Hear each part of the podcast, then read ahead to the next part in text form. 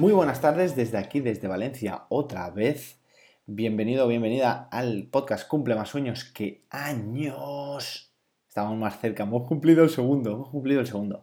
Y vengo a contarte eso, vengo a contarte qué ha sido, cuál ha sido mi experiencia, mm, sobre todo qué he sentido en este viaje y describirte un poco los lugares donde he estado.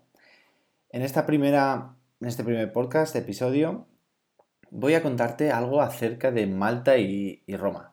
Pero antes quiero describirte el por qué he estado en Malta y Roma y la razón principal. Descubrí un día que tenía vacaciones en julio. ¿Qué pasa? Era la primera quincena. Y el tour en esta primera quincena no tiene grandes etapas en alto, que es lo que yo quería comprobar y ver. Pero, descubriendo lo que es la, geografía y las etapas del tour, en Le Planche, Le Planche, no sé francés, lo siento, Le Planche de Belleville, cerca de Belfort, había una etapa que acababa en alto, eh, la sexta etapa, si no recuerdo mal. Y entonces dije, wow, ¿cómo puedo ir allí? Vi un vuelo barato a Ginebra, de ida y vuelta, a finales de, de la segunda quincena, y dije, allá voy, lo compré, no lo pensé, yo muchas veces actúo así. Y a partir de ahí dije, bueno, ¿y los ocho días de antes qué hago? ¿Me quedo aquí en casa o, realmente me voy de vacaciones? Así que busqué, googleé, me fui a Google Flights y vi que habían dos opciones muy baratas. Una era Malta, la cual tenía muchas ganas de, de, comprobar cómo era y qué era, porque me había hablado mi amiga Andrea muy bien de ella. Y luego era Roma, una ciudad, no sé, yo tengo una conexión con Roma especial ya había estado, pero había estado muy poco tiempo y quería pues dejarme fluir otra vez y comprobar de qué estaba hecha Roma. Así que eh, voy a contarte, voy a empezar por Malta y no sé, para mí fluir te lleva a lugares increíbles muchas veces sin pensarlo.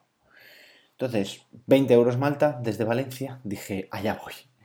Y cogí cuatro días. Cuatro días. Eh, no conocía nada ni tampoco suelo mirar gran cosa antes de viajar. Mi forma de viajar es un poco arriesgada, pero me encanta disfrutarlo así. Y aparte, unos días después de haberlo cogido, eh, se apuntó al viaje mi amiga Andrea, como he comentado anteriormente. Entonces que le dejé toda la responsabilidad, pobrecilla, de lo que es eh, diseñar una ruta del viaje. Así que allá nos fuimos. Te quiero explicar qué es lo que más me gustó o impresionó de Malta. Primeramente, su originalidad. Nada más llegas o aterrizas, compruebas que la construcción de sus casas es un tanto diferente al sistema europeo que tenemos eh, en la actualidad. Y es que se utiliza una piedra caliza que proviene de la misma isla y que aparte ya se había utilizado anteriormente, incluso 2500 eh, años antes de Cristo, en edificios como el hipogeo de Hal Saflieni. ¡Wow! Qué vocablo, ¿eh? ¿eh? que es patrimonio de, patrimonio de la humanidad por parte de la UNESCO y que está en la isla de Malta. Imagínate, han construido siempre con la misma piedra caliza y eso les ha hecho que, tenga una originalidad especial la, ciudad. ¿Por qué también han construido desde allí, desde, con esa piedra caliza? Hombre, porque tú te imaginas 14.000 barcos llevando piedras para construir las casas. Necesitarían 2 millones de barcos, eso es imposible. Y también porque tienen dos motivos. Uno es aislar la calor en verano, que hace bastante calor en Malta, y en invierno todo lo contrario, retener esa calor dentro de, las casas. Otra de las cosas que más me impresionó es su historia. O sea, pensad que era un centro estratégico en el Mediterráneo. Está al sur de Sicilia, muy cerca, y tiene una geografía, es decir, hay una abundancia de penínsulas, sobre todo en la parte de la Valeta, que ayudaba en aquella época a crear grandes murallas defensivas, que eso se puede comprobar, ya lo veréis en el vídeo si, queréis verlo. Mm, resulta realmente impresionante el poder contemplar esas murallas con esa altitud y fueron construidas, pues eso, para defender aquella ciudad que, bueno, fue invadida por, ahora veremos, por, las grandes civilizaciones. Eh, la Valeta es patrimonio de la humanidad por la UNESCO desde 1980. Y luego tiene una... O sea, tiene más de 365 iglesias. No sé, es realmente impresionante eh, su historia. Han estado desde romanos, visigodos, bizantinos, árabes y los árabes han tenido gran influencia sobre todo en la lengua. Después han estado desde incluso España con el rey de Aragón hasta que llegaron a los franceses con Napoleón.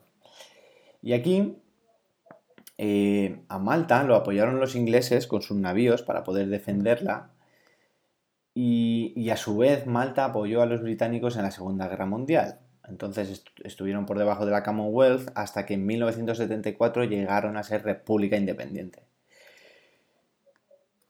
¿Qué más? Aparte de su historia se han grabado decenas de películas, tanto en Gozo como en Malta, desde Gladiator, Troya, que a mí me encantó Troya, Juego de Tronos o Popeye, que Popeye allí hay un, theme park que, puedes comprobar donde está prácticamente la ciudad donde se grabó Popeye.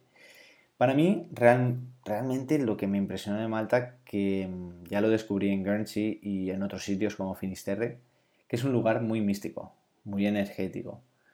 Compruebas realmente que hay ese espesor y, y te ofrece esa tranquilidad, esa tranquilidad que necesita esa paz interior.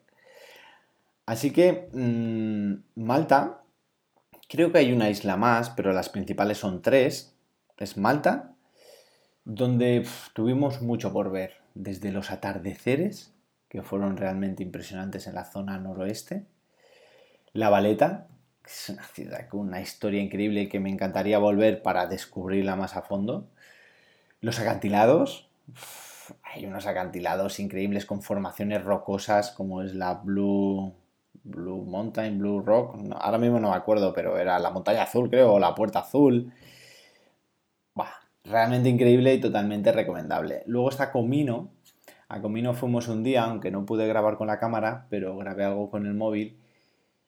Y es una isla muy de estar por casa, pero que estás, por ejemplo, en el Blue Lagoon, que es pues, un pequeño lago azul, muy azul el agua, eh, te sales y puedes si llevas zapatillas o... Ahora mismo no recuerdo cómo se llaman este tipo de zapatillas que venden que llevan la suela. Puedes acceder al, acantilado en, apenas 5 minutos. Es impactante. Yo llama, o sea, yo la palabra es impactante. Y también las playas escondidas, que gracias a Andrea pudimos encontrar una playa escondida donde estuvimos genial en, en Comino. Hay tres o cuatro tipos de playas así y luego todos son acantilados y cuevas. Totalmente recomendable. Y luego está Gozo. Gozo, unos paisajes con colinas, con cuevas. Están también las salinas, eh, las zonas donde se rodaron las películas. Es para estar varios días allí. Es para estar. Entonces tengo idea de, ya que es muy barato viajar y, bueno, mi idea en mi vida a partir de cierto momento va a ser vivir viajando eh, quiero volver a Malta con mucho tiempo, mm, vivir allí una temporadita y, contaros todo a través del podcast y también de los vídeos, que yo creo que, puede ser bastante impactante. Y luego de ahí pasamos cuatro días y nos fuimos a Roma. Roma, realmente yo estuve muy pocas horas una vez y pude comprobar la grandiosidad de la ciudad. Para mí, a mí que me encanta la historia, Roma para mí es un punto donde también vivir, donde también eh, poder estar allí durante un periodo de tiempo y poder analizar cómo se formó la ciudad. No sé, en un futuro voy a volver para documentar todo a mi manera de, sobre la antigua Roma. Y realmente en este viaje lo que pudimos comprobar y ver de cerca fue el foro, que la otra vez no tuve mucho tiempo, el Coliseo, vivirlo de cerca, porque realmente entrar no pudimos porque hacía una calor, hacía 77 grados centígrados y habían 700 millones de personas allí esperando. Volví a ver lo que es el Panteón, el Panteón y su luz, esa luz que entra por, el agujero que hay en, en el techo, me quedé otra vez impresionado. Y aparte, lo que también pude, pude entrar a ver, que cuando fui había una cola exuberante fue el Vaticano, fue la Basílica. No vi la Capilla Sistina, pero sí que pude comprobar de qué está hecha y cómo está hecha la, Basílica. Me impresionó, me impresionó. Con sus ventajas y desventajas, con sus cosas que habrá gente más a favor y más en contra, pero esos edificios la verdad que impresionan. Y luego la gastronomía, o sea, nos comimos 15.000 pizzas, que realmente en cualquier restaurante hacen buena pizza, yo no sé cómo lo hacen en Roma. Eh, fuimos a la pizzería da Bafeto, que mm, es la más recomendada aquí a nivel online, pero seguro que hay algún romano que te dice, pues no, esa no es la mejor, porque la mejor es otra. Y ahí también descubrimos eh, que había una heladería enfrente que dicen que tiene el mejor helado de Roma. Y yo que soy un heladero profesional, es decir, me apasiona el helado, dije, hasta hay que comprobarlo. O sea, ¿de verdad me vais a decir que mejores helados de los que he probado hay aquí? Y doy fe, doy fe. Probé un helado de canela. de verdad, o sea, impresionante, impresionante. Así que estas dos recomendaciones, ah, se llama Frigidarium y está enfrente de la pizzería Dabafeto por si queréis ir, si queréis, si queréis más información me contactáis. Y luego, dos cosas más que me impresionaron de Roma en este viaje. Subir al parque Gianocolo, donde pudimos contemplar el atardecer y toda Roma, todo el foro y a la izquierda el Vaticano. Y luego todo el barrio del Trastevere y la zona del río, que está llena de restaurantes y tiendas. Y en la zona, o sea, en el atardecer y cenar es algo realmente especial para pues, poder tomar alguna bebida o, incluso cenar por allí como hicimos nosotros. Así que, eh, por último, destacar la forma de actuar de los romanos, que tiene esa actitud desafiante que significa, a mí no me complique la vida, pero que a mí me encanta, oye, al final le cogí hasta el gusto. Y por lo demás, nada, os emplazo al próximo episodio en el cual voy a hablar de mi aventura en el Tour de Francia y de Suiza, que realmente también me impresionó. Así que os dejo con Lectoreadore y hasta el próximo capítulo.